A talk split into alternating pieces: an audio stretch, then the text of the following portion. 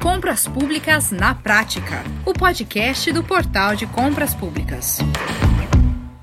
Olá você! Estamos começando mais um Compras Públicas na Prática. Eu sou Max Gonçalves e o nosso papo hoje é sobre o seguinte: faltam poucos meses para chegarmos a um ano de vigência da nova Lei de Licitações, a 14.133 de 2021 que foi sancionada em abril do ano passado. E ainda há muitas mudanças a serem providenciadas pelos entes compradores para adaptação e cumprimento da nova legislação. Pois é, grande parte dos municípios ainda não conseguiu nem se adaptar ao novo decreto do pregão eletrônico, o 10.024 de 2019 e agora, com a Lei 14.133, os municípios também se veem obrigados a providenciar novas e mais complexas mudanças. Mas é importante destacar também que há entes públicos que já estão se movimentando, como é o caso do Paraná, que já está providenciando um decreto estadual para regulamentar a nova lei de licitações no estado. A minuta do decreto foi inclusive submetida à consulta pública durante todo o mês de outubro pela Procuradoria-Geral do Estado.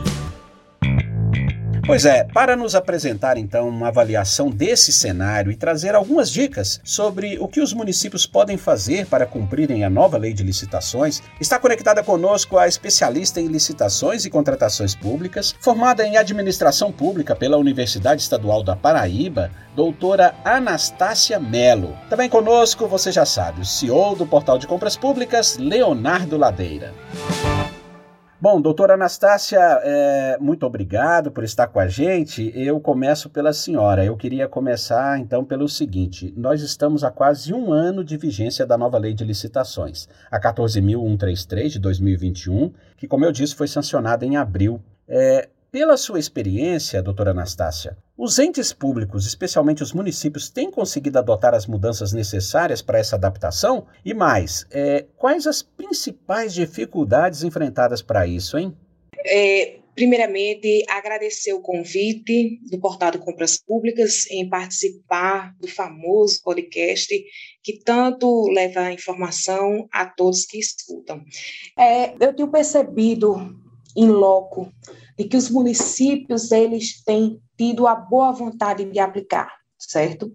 E buscar informação junto aos tribunais, buscar informação junto às empresas que prestam consultoria na área, eles não têm sido resistentes e quanto à dificuldade enfrentada para essa implantação se dá pela falta de pessoal capacitado qualificado para a implantação e implementação da nova lei de licitações.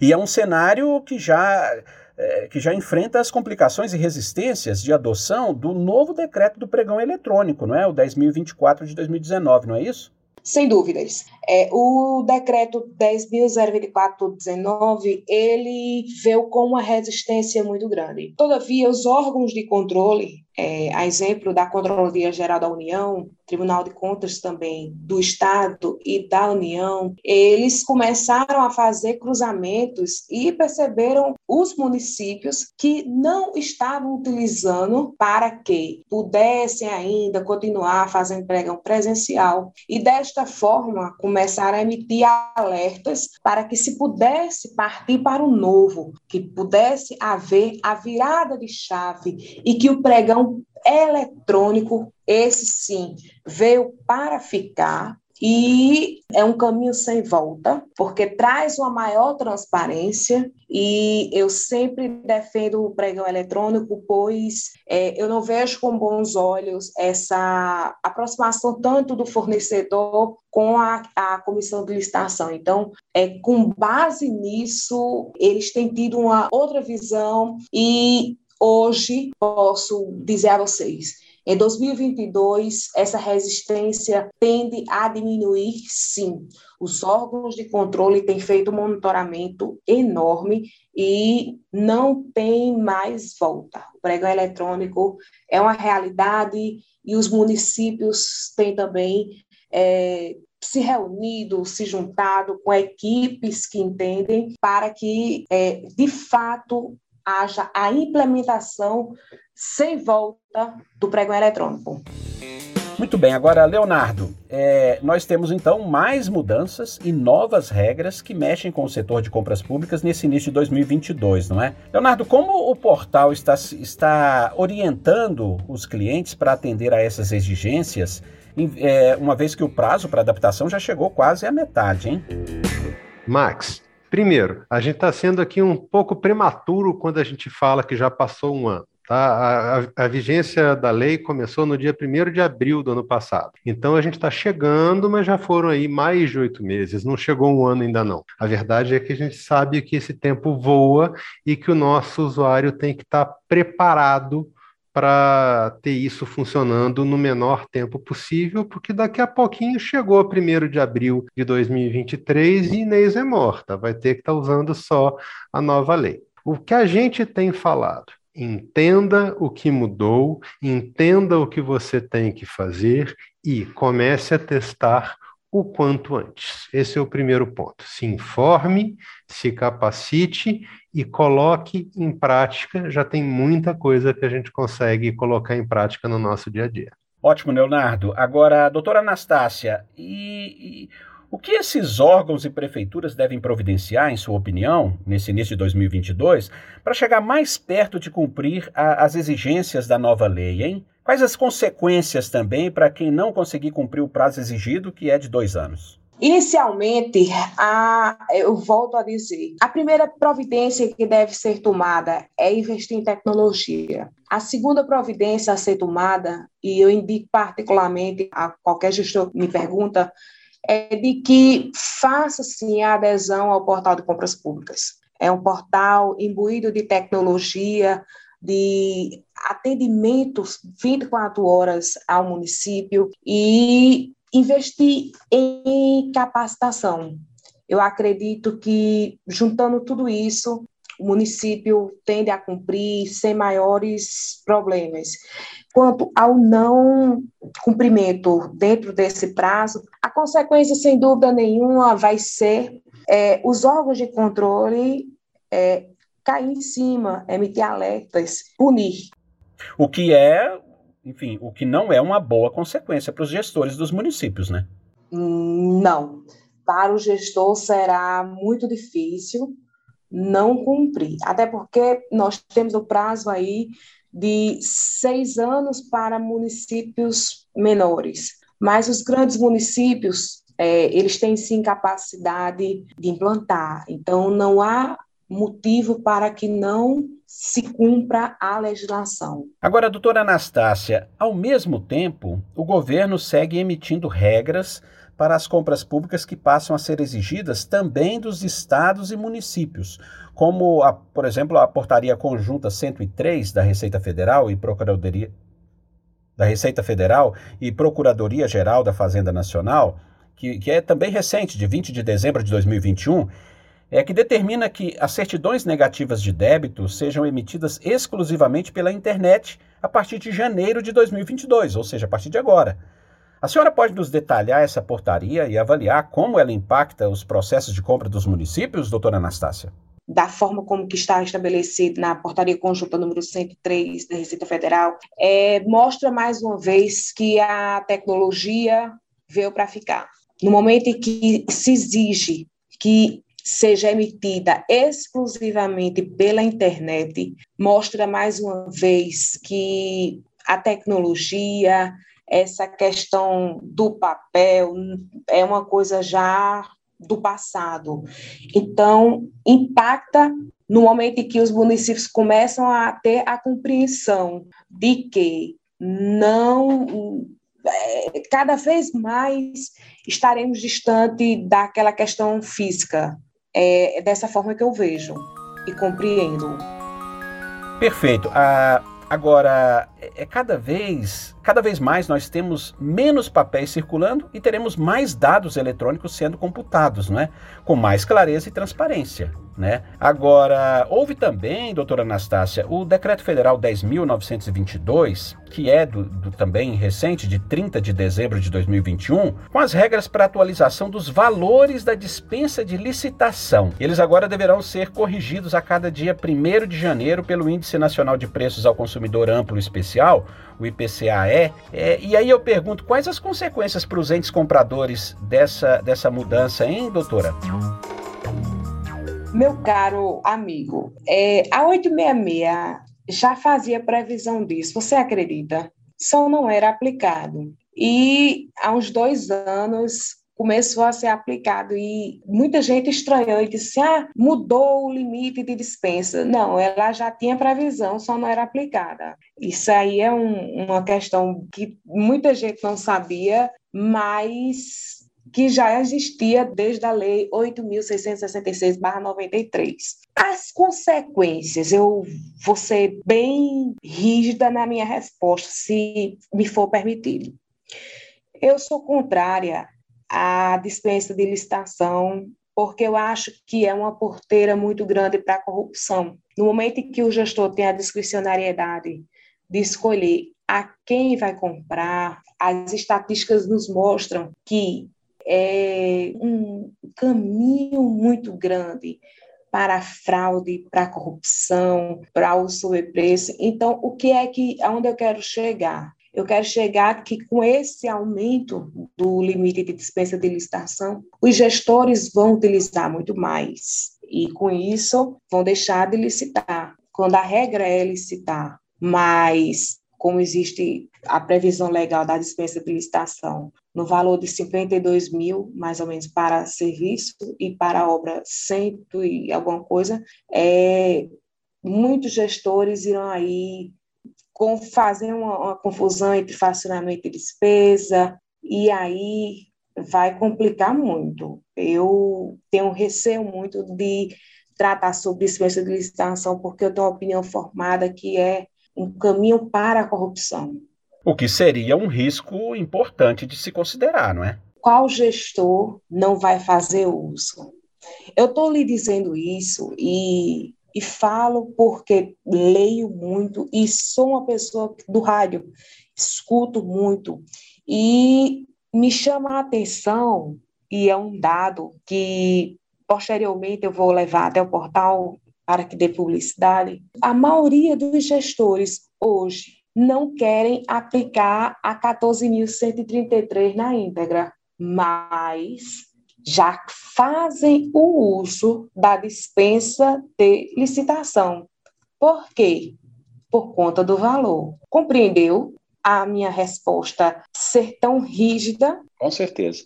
Com certeza. Eles não utilizam, a exemplo, vamos dizer, da concorrência eletrônica não utilizam, por exemplo, não querem é, é, regulamentar o pregão eletrônico, não querem se preocupar, a exemplo do Estado do Paraná, em fazer o seu regulamento próprio. Mas, em torno de 16 a 17 estados, já tem um decreto que regulamenta o uso da dispensa de licitação mas não há decreto, a exceção do Paraná, para o uso da 14.133. Por que será? Essa é a minha resposta e a minha pergunta.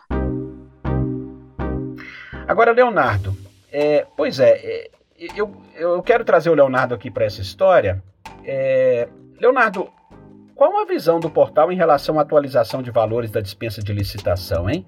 O que isso muda para quem realiza suas licitações via plataforma do portal? Nós sabemos que o portal tem uma ferramenta especial para essa modalidade, não é isso? Max, na prática, essa mudança de, de valor, esse reajuste que teve dos R$ 54.020,41 em vez dos 50 mil anteriores, é, primeiro, é um troço que eu acho positivo, que alguém está tá se preocupando em manter corrigido esse valor, para a gente não ter um, um valor que, que passe a não fazer mais sentido em função de inflação e de outras mudanças que vão acontecendo ao longo do tempo, mas eu considero um salto exagerado. Porque, veja bem, pela lei anterior, a gente está falando aí em R$ 17.600. A gente já tem aí é, um vezes três com direito a troco em cima desse, desse valor, né? Então é um impacto grande nesse valor que tende a dar muita atenção para a dispensa. Eu, por conta disso, propriamente dito, eu não vejo grandes problemas, não. A ferramenta da dispensa está aí, está aí para ser usada, já está suportada pelo portal, e para a gente nada muda. Agora, o gestor está preparado? O gestor tem, tem ideia clara do impacto que isso vai ter dentro dos processos de compra dele, que a, a dispensa mal usada pode ser uma dor de cabeça futura para o gestor. Ótimo, Leonardo. A doutora Anastácia, outra novidade para esse início de ano é a instrução normativa número 116 da Secretaria de Gestão do Ministério da Economia, que é de 21 de dezembro agora, recente. Ela estabelece procedimentos para a participação de pessoa física nas contratações públicas de que trata a Lei 14.133. Como que, como as novas regras afetam as compras municipais, hein, doutora? Primeiro, eu acho que isso foi uma forma de governança, foi uma forma de ditar regras para que a pessoa física pudesse participar. Então, trouxe uma série de regras, a instrução normativa trouxe uma série de regras a serem adotadas pela 14.133 e observadas para que a pessoa física possa, sim, participar, desde que observe a instrução normativa como um todo e possa é, ter a oportunidade de participar, até porque existem pessoas físicas é, que querem participar, mas tipo não tinha não tinha regra, era aquela história tipo pessoa física entrega determinados tipos de documentos, uma série de documentos e agora existe um, um rol maior, ou seja, existe um, um uma exigência maior para que a pessoa física possa participar. Leonardo, e qual a avaliação do portal sobre as novas regras para a certidão negativa de débitos e a participação de pessoa física nas licitações? Há algum procedimento novo na plataforma? Para a gente não muda literalmente nada, Max, e nem para o nosso usuário. Por quê? A gente já tinha a previsão da participação de pessoas físicas em processo licitatório, isso já está previsto na, na plataforma. A IN veio só corroborando aquela prática que o portal já tinha implementado, porque a gente entendia que era o que tinha que acontecer, e o fluxo das certidões também está dentro daquilo que a gente entende que é a prática do processo licitatório. Mudar um detalhe ou outro, é, a gente vai ter que tomar um pouquinho mais de atenção na fase de habilitação do fornecedor. Então, o nosso usuário comprador precisa estar atento a essa questão né, do que precisa fazer agora e a, o fornecedor não, se, não só tem que estar atento é, no que mudou para isso, quando na concorrência enxergar se o concorrente dele, na fase de habilitação, está fazendo tudo certinho também, né? porque isso é mais um ponto que pode vir a ser questionado numa fase recursal. Pro portal de compras públicas, o que muda? Muda apenas o detalhe da orientação, porque a prática e o fluxo operacional está tá preservado dentro do portal e a gente está preparado para fazer o que a lei manda com tranquilidade. Uh, doutora Anastácia, em meio a essas dificuldades de adaptação à nova lei de licitações, há quem já esteja eh, se antecipando não é, e providenciando uma regulamentação própria da 14133, que é o caso, por exemplo, do Paraná. A senhora considera essas iniciativas positivas? A senhora conhece as soluções apontadas na minuta do decreto paranaense? É, o Estado do Paraná é o primeiro ente da federação a elaborar uma minuta dessa envergadura. A minuta conta com 734 artigos e nove títulos com as disposições gerais. Conta é, é bem complexa, certo? E foi elaborada pelo Procurador do Estado, Hamilton Bonato. É, considero sim uma grande iniciativa. Todavia, o próprio professor Hamilton Bonato, ele considera que cada estado ele tem a sua peculiaridade. Certa vez eu disse, professor, tinha como eu olhar a minuta? Ele disse, Anastácia, você tem como olhar, mas cada estado deve regulamentar de acordo com as suas peculiaridades. Não é porque a gente fez que, tipo assim, um Ctrl C, Ctrl V. É, deve, deve cada um fazer o seu, lógico, pode tomar como norte o nosso, mas cada estado tem a sua peculiaridade. Então, o estado do Paraná, como sempre, sai à frente e é bastante complexo o do estado do Paraná, assim como a lei 14.133 se considera também complexa. Eu considero é, a iniciativa do, do governo do Paraná ímpar. Exemplo, eu acredito que todos os estados deveriam seguir o Paraná.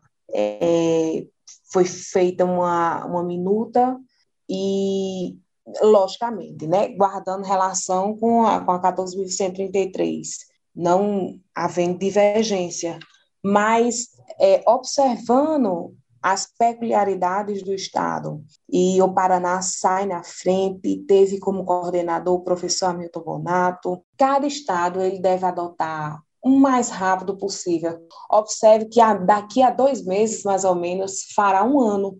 Quando menos esperarmos, já será 1 de abril de 2023.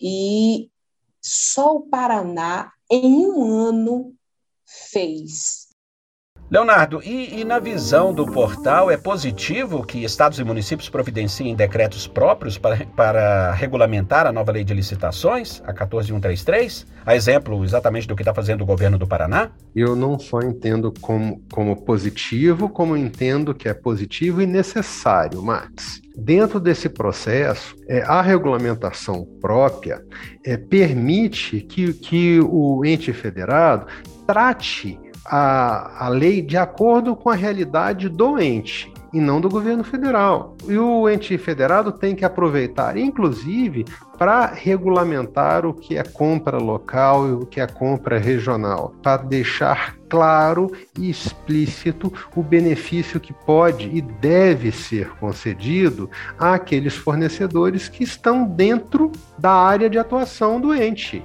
Então, você tem que fomentar a economia do seu próprio município, do seu próprio estado. E como é que você faz isso? Explicitando no seu próprio decreto quais são aqueles fornecedores que têm direito a uma condição diferenciada na disputa, seja ela pela questão de ser um fornecedor local ou por ser um fornecedor regional, inclusive dando tratamento diferenciado para essas duas situações. Então você tem o fornecedor local, o fornecedor regional, que é uma possibilidade, e os demais fornecedores do país. Isso precisa estar previsto no seu decreto próprio, né, seja ele municipal, seja ele estadual, exatamente para poder é, fomentar a economia do seu ente. É, é direto, é claro e objetivo. Traga para a sua realidade, gestor público, aquilo que a lei prevê e permite que seja aplicado. Sem essa regulamentação, você vai acabar operando a lei da mesma forma que o governo federal opera e você vai abrir mão de beneficiar a sua economia direta, a sua, a sua arrecadação de impostos de forma mais objetiva. Muito bom, excelente. Olha, o assunto é pertinente, com certeza nós vamos voltar a ele mais adiante, não é? Hoje, infelizmente, o nosso tempo já terminou e eu quero agradecer muito a nossa convidada, especialista em licitações e contratações públicas, doutora Anastácia Mello. Muito obrigado. Felicidades e muita saúde a vocês, bem como extensiva aos vossos familiares. E a você, Leonardo Ladeira, CEO do Portal de Compras Públicas, muito obrigado por estar mais uma vez com a gente aqui no Compras Públicas na Prática. Eu que agradeço, Max. Estamos sempre à disposição para maiores esclarecimentos. Maravilha! Olha, e você que nos ouve e quer esclarecer outros pontos sobre o impacto da nova lei de licitação para entes públicos e também para fornecedores, entre em contato com a equipe do Portal de Compras Públicas. Nosso telefone é 3003-5455. A nossa equipe especializada terá o maior prazer em te atender. Olha, e para você, fornecedor, uma propaganda rápida, hein? Fique atento. O portal lançou um outro podcast totalmente voltado para empreendedores que querem vender para os governos, hein? É o Pode Licitar. Procure pelo nosso outro podcast nas principais plataformas de distribuição. Olha, eu fico por aqui. A gente se encontra no próximo episódio. Até lá! Você ouviu Compras Públicas na Prática, o podcast do Portal de Compras Públicas.